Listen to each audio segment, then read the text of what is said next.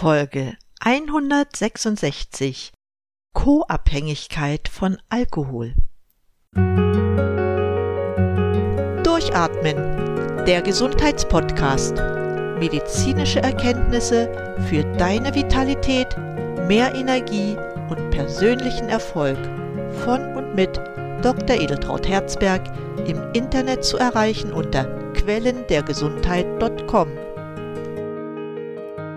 Ich begrüße dich herzlich zu dieser Episode.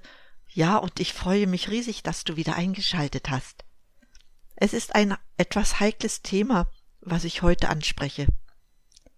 Im ursprünglichen Sinne ist die Alkoholkrankheit schon an sich ein großes Problem. Denn Alkohol spielt in allen gesellschaftlichen Schichten eine gewisse Rolle und auch die Alkoholsucht ist in allen Schichten präsent. Ich möchte jetzt nicht darüber debattieren, in welcher Schicht es mehr Alkoholiker gibt, bei den Menschen, die wenig verdienen? Oder sind es diejenigen, die eine anerkannte gesellschaftliche Stellung einnehmen? Vielleicht bleibt die Sucht in der letztgenannten Ebene länger unentdeckt, aber auch das weiß ich nicht genau. Ich habe über die Gefahren des Alkoholtrinkens in meiner Folge 97 aufmerksam gemacht und möchte auch nichts wiederholen. Vielleicht nur so viel. Alkohol in Maßen genossen oder zu bestimmten besonderen Anlässen sollte kein Tabu sein, solange bestimmte Grenzen nicht überschritten werden. Im Mittelpunkt meiner Sendung von heute stehen die vielen Menschen, die unter der Alkoholsucht eines lieben Angehörigen, Freundes oder Kollegen leiden. Richtig, darunter befinden sich viele Kinder, die schon früh erleben müssen, wohin Alkoholsucht führt und die in Liebe zu ihren Eltern, aber auch bedingt durch ihre große Abhängigkeit von ihnen viel zu früh in das Thema involviert sind.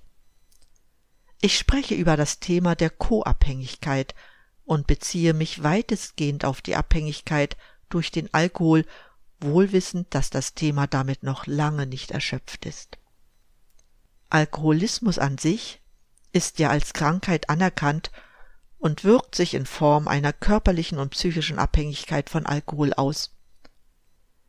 Leider ist von dieser Krankheit nicht nur der Alkoholiker betroffen, in jedem Fall ist das soziale Umfeld, zu denen die Partner, Kinder, Eltern, Freunde oder gar Kollegen gehören, mit einbezogen. So wurde ermittelt, dass im Durchschnitt jeweils etwa vier Angehörige unter den Folgen der Sucht mitleiden. Es entsteht eine sogenannte Co-Abhängigkeit. Die Co-Abhängigkeit der Bezugspersonen von Alkoholikern wird heute zu einem zentralen Thema, in dessen Mittelpunkt die Belastung, die Betroffenheit und auch die Bedürfnisse dieser Menschen stehen. So wird die Co-Abhängigkeit gerade auch, weil sie sich parallel zur Alkoholabhängigkeit entwickelt, zu einer eigenständigen Krankheit obwohl ich sagen muss, dass sie immer noch zu wenig von der Medizin und der Psychologie beachtet wird. Was man unter Co-Abhängigkeit versteht, hat die Psychotherapeutin Monika Rennert in folgender Definition sehr gut ausgedrückt. Zitat Co-Abhängigkeit ist ein Problem und Lebensbewältigungsmuster, das in der Interaktion mit einer suchtkranken Person entwickelt und verstärkt wird. Die Entwicklung koabhängigen Verhaltens ist gekennzeichnet durch zunehmende Einschränkungen in der Wahrnehmung von Verhaltensalternativen bis hin zum Gefühl existenzieller Bedrohung durch jegliche Veränderung.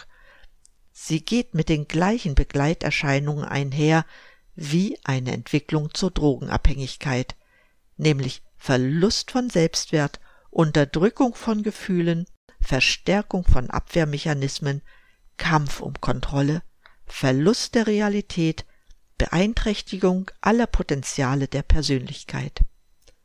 Zitat Ende. Das bedeutet also, dass kosüchtige Personen im beständigen Kontakt mit dem Süchtigen allmählich den Kontakt zu ihrer eigenen Person verlieren. Die psychischen Folgen für den Co-Abhängigen sind ähnlich wie beim Süchtigen selbst. Das ganze Dilemma der Co-Süchtigen besteht gerade darin, dass sie in einer sehr großen Nähe zu dem Süchtigen stehen. Diese lieben einen Alkoholiker oder sind mit ihm gar verheiratet. Oder es handelt sich um Kinder, deren Eltern oder Großeltern süchtig sind, was ich als besonders schlimm empfinde. Oft kommt dazu, dass die kosüchtige Person in einer emotional repressiven Familie aufgewachsen ist. Somit kann man die Co-Abhängigkeit als Krankheit betrachten, von der alle Personen, die mit einem Alkoholiker leben, betroffen sein können. Nicht selten betrifft es die ganze Familie. Der Suchtspezialist Robert Sappi betrachtet die Co-Abhängigkeit auch als ein Gefühls- und Verhaltensmuster, das durch die in der Familie geltenden Regeln entsteht und nicht durch Alkoholismus allein. Er nennt es lebens- und kommunikationsfeindliche Verhaltensmuster, die durch eines von vielen eingefahrenen Familienregeln geprägt werden.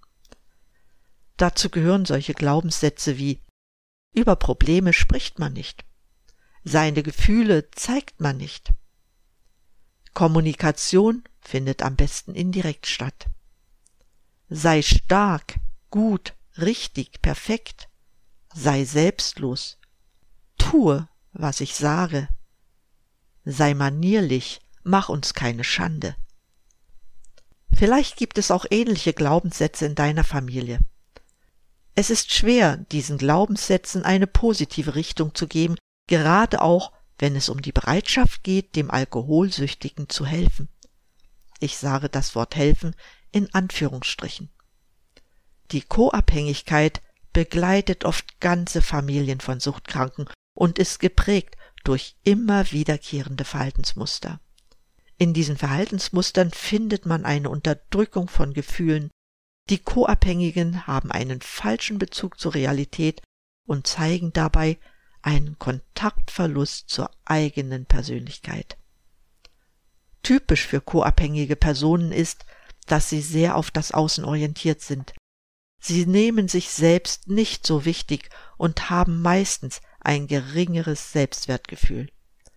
Sie machen sich die Probleme des Alkoholikers zu eigen, ja, sie übernehmen sogar dessen Aufgaben. Das führt schließlich dazu, dass Co-Süchtige ihre eigenen Gefühle kaum wahrnehmen. Kennzeichnend für sie ist weiterhin, dass sie sich im familiären Zusammenhang unentbehrlich machen. Sie denken, dass sie stets helfen müssen und geben die Hoffnung nicht auf, den Suchtkranken durch ihre Aufopferung retten zu können. Dabei nehmen sie noch nicht einmal das Leid wahr, das ihnen selbst widerfährt. Sie betrachten es als ihre Pflicht, die Familie zusammenzuhalten.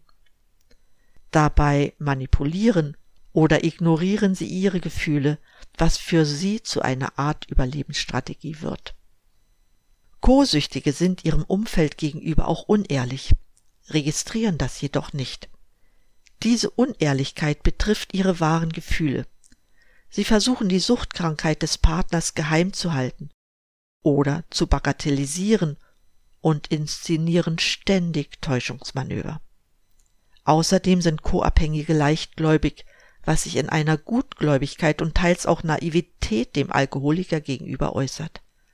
Sie haben keinen oder auch nur einen schwachen Bezug zur Realität und glauben fest daran, dass der Suchtkranke mit dem Trinken aufhören wird. Co-Abhängigkeit entwickelt sich genau wie die Alkoholsucht nicht schlagartig, sondern verläuft in mehreren Phasen. Betroffene Personen merken es lange nicht, wie stark sie in das Suchtgeschehen einbezogen sind. Schauen wir uns das etwas genauer an. Zunächst, ganz am Anfang der Suchtentstehung sind die betroffenen Personen über das Trinkverhalten ihres Partners sehr verärgert. Das Zusammenlegen beginnt sich zu verändern wobei der Co-Süchtige immer bestrebt ist, sich selbst durch die Belastung, die durch den Alkohol entsteht, zu schützen und das familiäre Gleichgewicht zu erhalten. Auch versuchen sie das Verhalten des Alkoholsüchtigen zu rechtfertigen. Dabei haben sie immer die Hoffnung, dass der Süchtige seine Sucht selbst überwinden wird, was natürlich eine Illusion ist. Typisch in dieser Phase ist, dass die Co-Abhängigen nach kurzer Zeit die Verantwortung für das Leben des Suchtkranken übernehmen. Weiter geht es damit, dass der Suchtkranke sein Trinkverhalten natürlich nicht ändert, sondern den Konsum mehr und mehr erhöht. Der Alltag in der Familie wird immer stärker vom Alkohol bestimmt und der Co-Süchtige bekommt ein Gefühl, versagt zu haben. Durch den stärker werdenden Alkoholkonsum des Partners verändert sich die Stimmungslage des Co-Süchtigen und sein Selbstvertrauen sinkt. Die Situation des Co-Süchtigen ist mit Hoffnungslosigkeit, Verzweiflung und auch Hilflosigkeit verbunden. Nun versucht es der Co-Süchtige, Kontrolle über das Trinkverhalten des Partners zu erlangen. Die Alkoholeinkäufe werden überwacht, Alkohol im Haushalt wird entsorgt, nach versteckten Alkoholvorräten wird gesucht und zu guter Letzt meidet man Situationen, in denen Alkohol eine Rolle spielt, wie zum Beispiel Feiern, Volksfeste und ähnliches. Eine Kontrolle der Sucht durch Angehörige ist jedoch nicht möglich. Enttäuschungen machen sich breit und das Familienleben leidet mehr und mehr. Vorwürfe und Missvertrauen sind an der Tagesordnung, wobei nach außen der Schein gewahrt wird.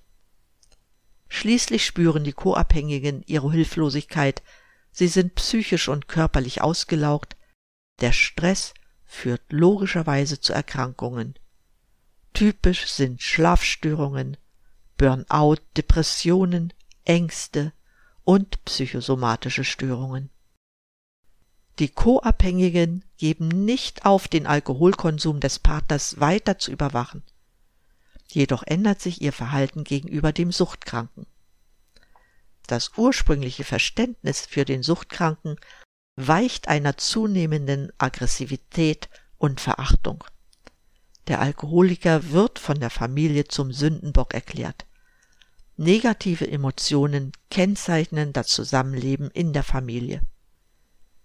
Und die Co-Abhängigen wenden sich zum Teil von den Alkoholikern ab Sie isolieren sich immer mehr und öffnen sich, hier muss man sagen, endlich für fachliche Unterstützung.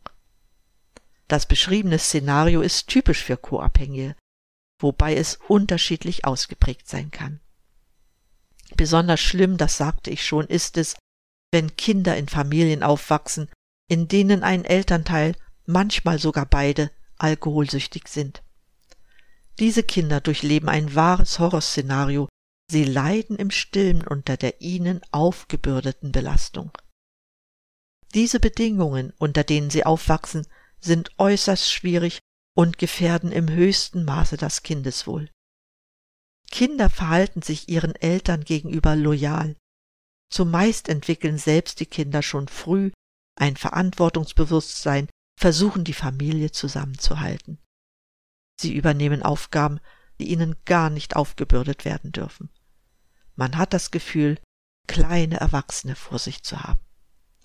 Ich denke, das sollte erst einmal reichen, um ein Bild von Verhalten und Motiven kosüchtiger Personen zu zeichnen. Mir ist klar, dass es noch viel komplexer ist. Ich möchte jedoch diese Sendung nicht beenden, ohne einen Ausblick zu geben, wie man aus der Co-Abhängigkeit herauskommen kann. Das ist natürlich kein leichter Prozess, weil es in der Regel sehr loyale Menschen betrifft, die eine hohe Sozialkompetenz haben. Sie kämpfen mit Schuldgefühlen gegenüber dem Alkoholsüchtigen, weil sie ihn nicht im Stich lassen wollen. Jedoch bedeutet es nicht, dass man den Suchtkranken nicht unterstützen möchte, wenn man sich selbst aus der Co-Abhängigkeit befreit. Deshalb sollten sich Personen, die sich in einer Abhängigkeit von Suchtpatienten befinden, mit einigen Maßnahmen auseinandersetzen, die helfen, die Situation zu entspannen. Zunächst einmal ist es wichtig, dass man die Alarmzeichen kennt, die eine Sucht befürchten lassen. Es sind sechs an der Zahl. Wenn nur drei von diesen Kennzeichen zutreffen, liegt eine Suchterkrankung vor. Diese Signale gelten nicht nur bei Alkoholikern, sondern lassen sich auf jede Art von Sucht übertragen. Das erste Kennzeichen ist ein Suchtdruck bzw. ein starker Wunsch, eine bestimmte Substanz, bleiben wir beim Alkohol, zu konsumieren. Das Verlangen nach Alkohol kann schon stark ausgeprägt sein, auch wenn noch keine körperliche Abhängigkeit vorliegt. Das zweite Signal ist der Kontrollverlust. Das bedeutet, dass ein Alkoholiker nicht mehr oder kaum in der Lage ist zu kontrollieren, wie viel er trinkt, wann er trinkt und wann er aufhört. Das dritte Kennzeichen ist die Unfähigkeit zur Abstinenz. Der Alkoholsüchtige kann selbst dann nicht auf den Alkohol verzichten, wenn er bereits schwere gesundheitliche Schäden hat und er sozial ins Abseits abgleitet. Selbst Menschen, die schon eine Leberzirrhose entwickelt haben, trinken weiter. Es stört sie auch nicht, dass darunter die Familie zerbricht. Das vierte Kennzeichen ist Toleranzbildung. Das heißt, mit der Zeit brauchen Alkoholiker immer größere Mengen, um ihren gewünschten Zustand zu erzielen. Das fünfte Signal betrifft Entzugserscheinung, wenn der Süchtige den Alkohol absetzt.